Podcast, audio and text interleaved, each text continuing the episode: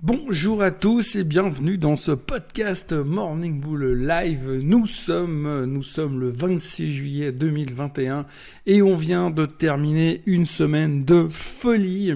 Alors franchement, franchement, vous m'auriez dit ça il y a une semaine en arrière, comme quoi on terminerait au plus haut de tous les temps avec une ambiance pareille de délirium très mort dans l'esprit des investisseurs. Je n'y aurais pas cru une seconde.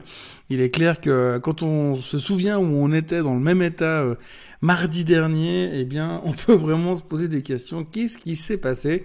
Alors bon, évidemment, on a déjà beaucoup parlé de ça cette semaine.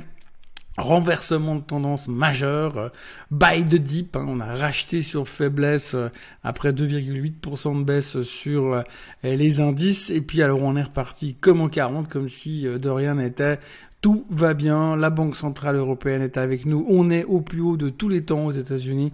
Euh, le Nasdaq, le S&P et le Dow Jones ont réussi à faire la triplette magique vendredi soir, euh, à des plus hauts records. Le Dow Jones en plus passe la barre des 35 000 points. Alors on se rapproche gentiment de ce fameux euh, bouquin américain qui s'appelait euh, Dow 40 000, euh, qui a été écrit dans les années 2000, où on pariait sur un, Dow Jones à 40 000, à 40 000 points, chose qu'on n'aurait pas cru six mois après. Mais aujourd'hui, on se pose la question, on y est presque, hein, la vitesse où ça monte, de toute façon, ça devrait être réglé assez rapidement. Donc tout a l'air de plus ou moins bien se passer. Mais par contre, alors si la semaine dernière, on a vu systématiquement le vert à moitié plein. Euh, est-ce qu'on sera capable de le refaire encore cette semaine? C'est la grande question du moment puisque cette semaine, alors il va y avoir du lourd pour ne pas dire du très très lourd euh, puisque euh, on aura quand même droit à, une avalanche de publications cette semaine et ce sera vraiment la clé et le juge de paix de toute cette semaine. Mais en plus, en plus des publications, il y aura aussi la Fed. Oui, comme si ça ne suffisait pas puisque déjà entre mardi et jeudi, on aura droit aux 5 GAFAM qui vont publier. On commencer mardi par euh, Apple, Microsoft et Google, mercredi Facebook et jeudi Amazon. Euh, mais comme ça ne suffit pas pour nous amuser et occuper nos journées, eh bien, on nous a collé en plus le meeting de la fête qui va commencer euh, mardi matin aux États-Unis et qui finira mercredi soir. Donc, on aura des nouvelles euh, mercredi soir. Alors, il n'y a rien de neuf qui est attendu au niveau du FOMC meeting, euh, si ce n'est qu'on va avoir un peu le feedback de ce qu'ils pensent et de ce qu'ils pourraient éventuellement faire. On sait qu'au niveau de l'agenda de la Fed, ils vont nous coller cette histoire de tapering dedans et parce que pas mal de membres de la Fed veulent aborder le sujet. Donc, le tapering, hein, c'est ce, rachat obligataire que la Fed met en place euh, tous les mois à hauteur de 120 milliards de dollars pour réinjecter de la liquidité, liquidité dans l'économie et dans les marchés. Et donc, on s'autorise à penser dans les milieux autorisés qu'éventuellement, eh bien, euh, ce tapering pourrait à un moment donné se ralentir, diminuer, voire disparaître, puisque l'économie va mieux et qu'à un moment donné, il faut quand même la laisser marcher toute seule. On peut pas la garder sous oxygène ad vitam aeternam. Et donc c'est la grande question, puisque c'est le chemin, le cheminement logique. D'abord, vous enlevez le tapering, et ensuite, enfin, d'abord, vous réduisez vos, achats obligataires, et ensuite, eh bien, qu'est-ce qu'il vous restera à faire? Il restera plus qu'à monter les taux. C'est encore de la musique d'avenir, mais c'est clair que c'est comme ça que les investisseurs vont regarder, et c'est pour ça qu'on va être extrêmement concentré sur les paroles de Monsieur Powell et de son communiqué de presse qui sortira mercredi soir. Donc voilà. Je vous ai un peu dépeint le scénario de ce qui nous attend cette semaine, hein, donc euh, beaucoup beaucoup de publications, euh, énormément de publications. évidemment, je vous ai cité les GAFAM, mais il n'y a pas que, hein, il y aura plein de monde. On va même commencer ce matin avec LVMH euh, en, en, Europe, en France, donc gros gros gros morceau aussi pour pour l'Europe. on aura encore Logitech qui sortira pour nous les Suisses, mais ce soir aux États-Unis, et puis Tesla ce soir qui publiera et qui va ouvrir les feux pour cette semaine fabuleuse de résultats et de nouveau, comme je vous le disais en début de podcast, est-ce qu'on sera capable cette fois de continuer à voir le verre à moitié euh, à moitié plein, puisque euh, faut quand même signaler que sur euh, bah, les gros noms qui vont sortir cette semaine, la performance pré-publication est exceptionnelle, puisque sur le rien que sur le mois de juillet, vous avez une Apple qui a fait quasiment 10%, une Microsoft qui a fait 10%, une Google qui a fait 10%.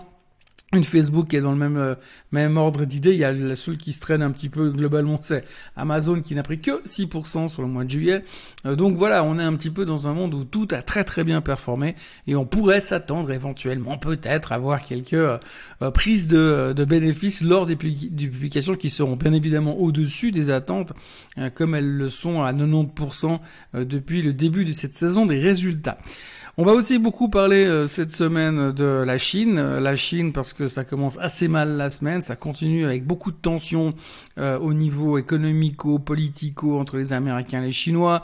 on voit aussi une démission majeure de la part des investisseurs dans tout ce qui est Internet chinois, donc tout le secteur se fait massacrer en Chine et à Hong Kong. Donc il y a, vraiment, on voit que les gros, les gros players sur la Chine ne veulent plus être dedans. Donc il y a un gros, une grosse sortie de ce côté-là. Euh, on va aussi euh, on va aussi observer attentivement euh, bah, tout ce qui va venir au fur et à mesure de la semaine, parce qu'il y aura quand même beaucoup de chiffres économiques en plus de tout ça. Donc je crois qu'on va avoir une fin de mois de juillet qui va être assez spectaculaire et qui, pour être franc, pourrait partir grosso modo euh, dans tous les sens. Hein. Ça risque quand même d'être une question surtout euh, d'interprétation, puisqu'on sait que les chiffres sont bons, euh, que l'inflation ne sera que transitoire et que la Fed sera toujours notre meilleur ami, mais il y a quand même deux trois choses qui risquent de coincer un petit peu au fur et à mesure de la semaine. Donc, vu le niveau de la volatilité, vu notre confiance par rapport à ce qu'on a fait la semaine dernière et là où on a terminé, il va falloir serrer les fesses les prochains jours. On parle aussi beaucoup du Bitcoin et des crypto-monnaies ce matin, puisque euh, ce week-end, euh, eh bien, euh, il y a un rapport secret qui n'est pas officiel, que personne n'a vu, mais on a entendu dire qu'il se pourrait dans les milieux autorisés qu'on ne saurait pas, mais on nous annoncera bientôt, comme quoi Amazon pourrait accepter les crypto-monnaies, enfin le Bitcoin en tout cas, et d'ici la fin de l'année, donc vous imaginez ce que ça représente pour le Bitcoin, eh ben ça représente grosso modo une hausse de quasiment 12% depuis hier. Le Bitcoin frise de nouveau les 39 000 dollars, et puis techniquement, alors les experts sont tous arrivés sur le marché, hein, on va beaucoup plus haut, euh, en tout cas 46 000 dollars sur le Bitcoin, c'est évident, 46 200 d'après le target que j'ai vu ce matin. Donc les gens sont de nouveau euphoriques sur les crypto-monnaies. Et c'est quelque chose dont on risque de parler un petit peu cette semaine puisqu'il y a un retour, un coup de projecteur à nouveau sur le secteur qui était un petit peu délaissé ces derniers temps. Au niveau de l'idée du jour aujourd'hui, c'est ça vient même pas de ma part en fait. J'ai un, auditeur qui m'a euh, proposé euh, de suggérer euh, un titre comme étant l'idée du jour et ce titre c'est Meyer Burger qui finalement nous propose d'acheter le titre sur les niveaux des 40 centimes et avec un target dans la zone des 60. Alors euh, ben c'est donc comme je le dis, l'idée ne vient pas de moi, mais je, dois dire que elle me, elle me séduit puisque effectivement quand on regarde euh, le canal haussier dans lequel est installé Meyer Burger, eh bien vous avez quand même un, joli support dans la zone où nous sommes euh, aujourd'hui, euh, c'est-à-dire à peu près autour des Là, on est à 47 cents de, de francs suisses. Hein. on a un support qui passe par les 43, les 43 cents les 43 centimes en bas, donc plutôt euh, bien bien achalandé avec un target euh, en direction des 60 voire un poil en dessus euh, selon la remontée. Donc techniquement c'est relativement bien disposé. le symbole en Suisse c'est MBTN et ce serait assez intéressant de se positionner là-dessus pour jouer ces 10-15 centimes de hausse, ce qui représente quand même un joli mouvement en termes de pourcentage. Au niveau du stop loss, ben il faudra surveiller la moyenne mobile des 200 jours, mais ça paraît quand même hautement improbable qu'on y, y, retourne puisque depuis euh, le début euh, du mois de septembre, on n'a plus jamais retourné à ce niveau-là. Donc plutôt confortable comme trade et c'est vrai qu'au niveau canal haussier, au niveau technique, ça se présente super bien. Donc voilà, c'est pas de mon, c'est pas de ma part, c'est pas mon idée, mais je cautionne et je trouve assez sympa comme thématique à jouer. Surtout que c'est toujours assez rigolo de jouer des titres qui ne valent pas 47 dollars ou 470 dollars. En l'occurrence, c'est du franc suisse, mais ça vaut 47 centimes de francs suisse. Donc, Meyer Burger pour la trade d'aujourd'hui. La question du jour aujourd'hui, je vous la lis, c'est assez euh, long, mais euh, je crois que ça vaut la peine d'en parler. On pourrait aussi en parler euh, pendant des heures, hein, mais je vais essayer de faire ça court.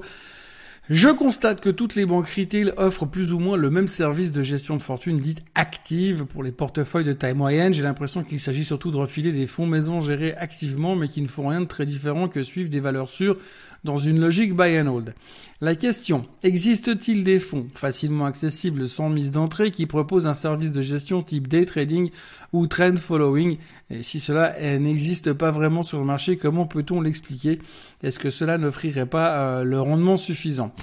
Alors, écoutez, euh, effectivement, je veux pas euh, casser du sucre sur les méthodes de gestion euh, des banques qu'on appelle la gestion active, mais disons que c'est vrai que si vous essayez, de gérer des multiples portefeuilles avec du trading, c'est très compliqué. maintenant, les fonds qui font ce genre de choses, il y en a pas ou très très peu. c'est clair que en général, ceux qui proposent ce type de service très agressif ou day trading ou trend following ou 10 000 stratégies différents, mais qu'on va dire un petit peu plus euh, euh, trading, eh bien, c'est généralement des fonds, euh, des hedge funds, et qui sont pas forcément faciles d'accès parce qu'ils demandent des gros montants pour entrer, euh, qui vous laissent pas sortir comme vous voulez. Enfin voilà, vous connaissez un peu le principe des hedge funds, c'est jamais tellement facile. Et puis, eh ben, en fait, le fait que ça, pourquoi ça n'existe pas de manière plus ouverte, eh bien, c'est simplement que c'est toujours très très difficile sur le long terme euh, d'offrir des performances relativement stables dans ce, dans ce type de méthodologie.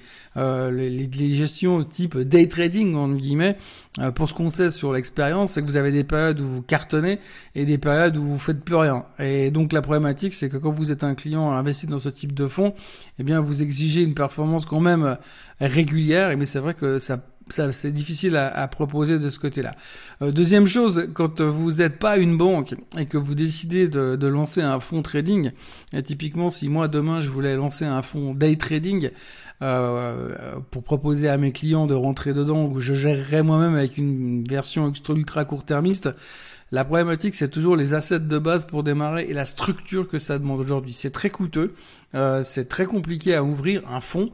Euh, en Suisse aujourd'hui, euh, les, les, les, réglementations sont extrêmement strictes et il faudrait déjà avoir suffisamment d'assets pour pouvoir en vivre et pour pouvoir démarrer avec une base assez solide. Et faites-moi confiance que quand vous faites ce genre de choses, eh bien, vous avez souvent des, clients qui vous disent oui, moi j'aimerais bien faire ça avec toi. Et puis euh, quand il faut commencer à investir, eh bien, il n'y a plus personne.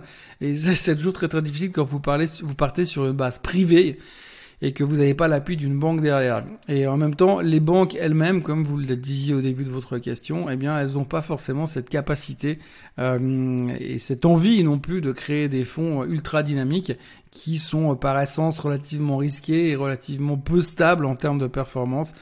Euh, donc euh, ceci expliquant peut-être cela. Donc c'est toujours un peu le, serpent qui se mord la queue parce que d'un côté vous pourriez faire ça avec euh, avec des clients en étant indépendant, mais le problème c'est qu'il faut avoir suffisamment de fonds pour pouvoir démarrer. Et quand on parle de fonds, je pense que démarrer un fonds comme ça avec moins de moins de 30 millions d'assets, c'est complètement ridicule pour la, personne qui va gérer le fonds en tous les cas. Euh, et puis, bah, de l'autre côté, vous avez des banques qui, eux, auraient les moyens de le faire, mais euh, ne sont pas vraiment hyper motivés pour euh, permettre finalement à certains de leurs employés ou à leurs traders de gérer ce genre de choses. Euh, et de l'autre côté, ça existe quelque part, mais c'est des hedge funds qui, eux, ont des euh, tailles d'entrée qui sont beaucoup plus euh, complexes beaucoup plus grosses et beaucoup plus compliquées à trouver, puis qui sont aussi construits sur une base de plus, plus euh, top secret, en guillemets, très mystérieuse. Voilà ce qu'on peut dire euh, sur euh, cette question. J'espère que vous y voyez un peu plus clair. Pour ce qui est de ma part, je vous souhaite un très bon début de semaine. Et puis, bah, n'oubliez pas de vous abonner hein, à la chaîne Suisse à ces podcasts sur Spotify. Et puis nous, on se retrouve de toute façon demain matin pour un nouveau podcast. Passez une très très belle journée.